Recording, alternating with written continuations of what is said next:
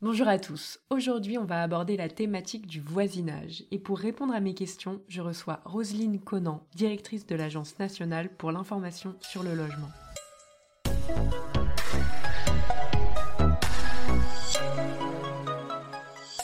Roselyne, concernant les nuisances sonores, quelles sont les règles à respecter pour éviter les conflits? Alors peut-être tout d'abord rappeler une règle hein, qui est dans le Code de la santé publique qui nous dit qu'aucun bruit particulier ne doit par sa durée sa répétition ou son intensité porter atteinte à la tranquillité du voisinage ou à la santé de l'homme. Donc quand on a dit ça, on a tout dit, mais il faut peut-être un petit peu éclairer. Donc euh, évidemment, à partir du moment où euh, le bruit est trop important ou qu'il est très répétitif, euh, à ce moment-là, effectivement, on va pouvoir avoir un trouble. Alors que faire lorsqu'on est confronté à, cette problématique? Il existe différentes situations. C'est-à-dire qu'on ne réagira pas de la même manière si on est dans un immeuble en copropriété ou si, par exemple, le bruit vient d'un voisin, d'une maison individuelle à côté. Voilà. Donc, si on est en copropriété, on va déjà aller vérifier aussi le règlement de copropriété et éventuellement un règlement intérieur qui va pouvoir nous donner des indications complémentaires. Donc, évidemment, euh, on demandera à faire application de ces règles. En général, il y a toujours une clause qui dit on ne doit pas troubler le voisinage par son comportement, etc.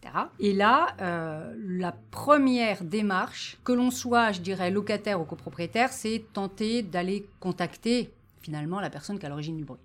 Si on n'arrive pas à trouver un terrain d'entente, euh, c'est le syndic qui devra être garant du respect du règlement de copropriété. Donc soit on est copropriétaire soi-même, on écrit au syndic, soit on est locataire, on passe soit par le conseil syndical, soit on passe par son propriétaire qui fera le lien vers le syndic. On peut tenter en direct d'appeler syndic si on arrive effectivement à bien identifier ses coordonnées dans les parties communes.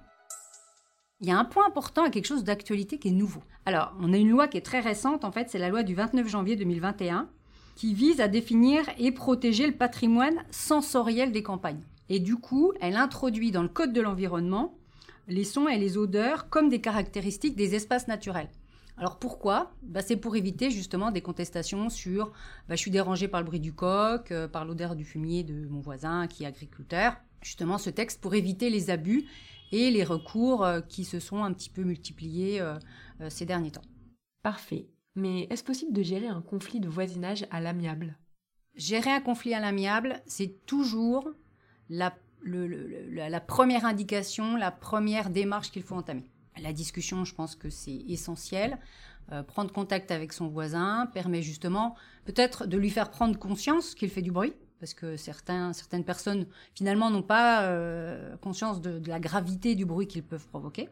Et puis, euh, si vraiment le dialogue est impossible, ce qui peut arriver, il est possible de faire appel à des acteurs qui vont vous aider justement dans ce dialogue avec cette personne. Donc ça peut être un conciliateur, ça peut être également un médiateur. Donc à partir du moment où on fait intervenir en fait une tierce personne qui est neutre, elle aura une vision, euh, je dirais, détachée, puisqu'un conflit peut quelquefois s'envenimer et il peut s'accrocher d'autres sujets finalement sur euh, sur le sujet principal.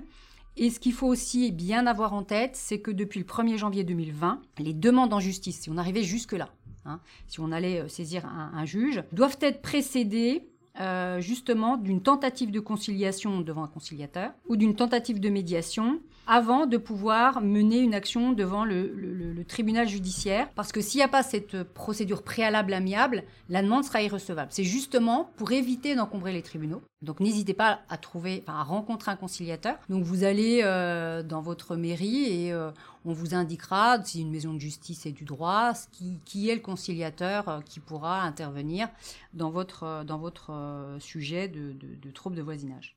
Super, maintenant ma question est plus particulière. Est-ce que je peux échanger ma location avec celle de mon voisin ou de ma voisine? Alors il existe une règle euh, qui permet d'échanger sa location avec celle de son voisin. Ah vous allez me dire, c'est étrange et dans quelles conditions est-ce qu'on peut le faire? Alors les conditions elles sont précisément définies. C'est-à-dire que vous devez avoir le même bailleur. Il faut que les deux logements soient situés dans le même ensemble immobilier. Vous ne pouvez pas euh, effectivement changer de ville, euh, changer de quartier.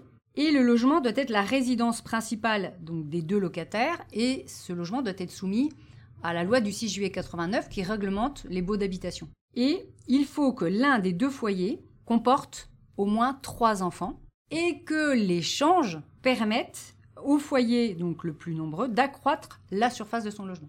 Donc C'est plutôt une famille qui est dans un petit logement échangera son logement avec une personne, par exemple, une personne à la retraite qui euh, se trouve euh, toute seule dans un grand logement et qui pourra échanger avec une famille de trois enfants au moins. Donc cette règle, je pense, n'est pas forcément très connue, mais elle existe si on n'est pas dans cette hypothèse-là. Est-ce qu'il est possible si on identifie un voisin qui aurait un, logement euh, plus grand Donc on peut le, faire, on peut le proposer à son bailleur, et c'est lui qui acceptera ou pas cet échange et bien sûr la signature d'un bail.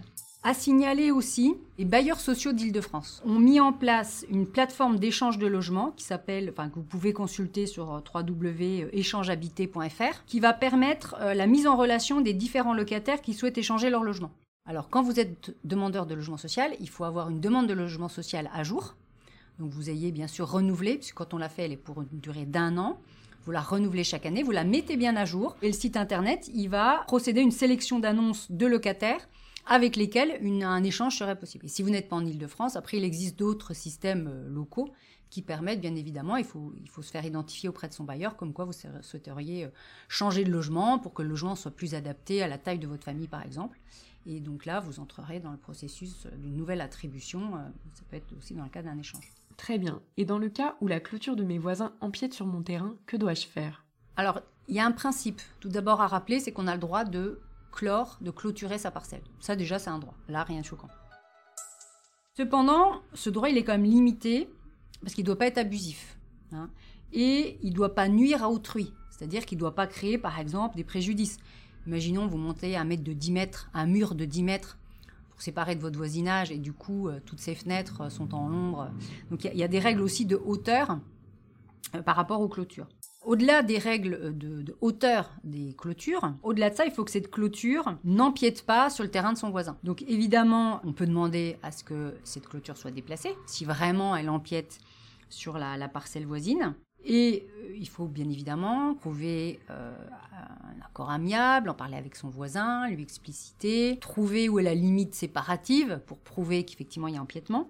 Et s'il n'y avait pas d'accord, on peut toujours saisir la justice. Il y a eu pas mal de décisions de justice sur le sujet. Alors, la majorité des, juges considèrent qu'on peut faire condamner un voisin à faire démolir sa clôture si elle empiète. Mais on a quand même quelques décisions récentes qui, apportent une nuance.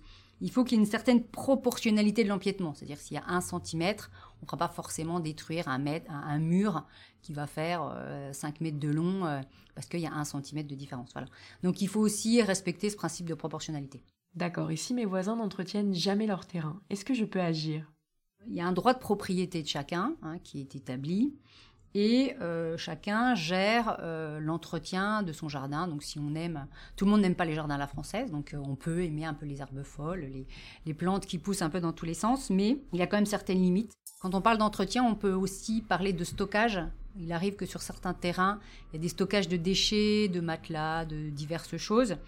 Donc, euh, lorsque le terrain de son voisin n'est vraiment pas entretenu et s'y amoncelle des déchets, euh, là, euh, il y a à la fois un préjudice esthétique, puisque c'est quand même disgracieux d'avoir ça à côté de chez soi, et au-delà de rechercher effectivement la, solution amiable, il est possible de saisir le tribunal judiciaire hein, pour contraindre le, voisin à, faire le nécessaire.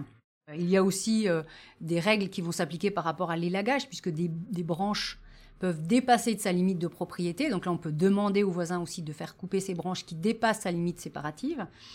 Et le maire peut aussi euh, être amené à intervenir lorsque le terrain est vraiment non entretenu et qu'il est situé à proximité de zones d'habitation ou à moins de 50 mètres d'une habitation. Et c'est vrai que là, il y, a, aussi une notion de dangerosité qui peut intervenir. C'est-à-dire que quelque chose menace par exemple de s'écrouler sur un trottoir, ou il y a un problème de salubrité, par exemple une infestation d'insectes. Euh, voilà, donc il y a plein de choses. Donc il y a beaucoup de démarches à faire en fonction du, type de problématique. De toute façon, on commence par l'amiable. Ensuite, euh, si vraiment c'est pas possible, on a toujours ces dispositifs de conciliation. Et après, on cherche à identifier la problématique. Est-ce que ça relève du maire? Est-ce que ça relève euh, du tribunal judiciaire. Mais n'hésitez pas, si vous avez un doute, euh, vous pouvez consulter votre agence départementale d'information sur le logement qui pourra vous éclairer sur le sujet. Merci beaucoup Roselyne d'avoir répondu à nos questions. Si vous avez aimé cet épisode, n'hésitez surtout pas à le partager autour de vous. C'était l'immobilier décrypté par Se Loger.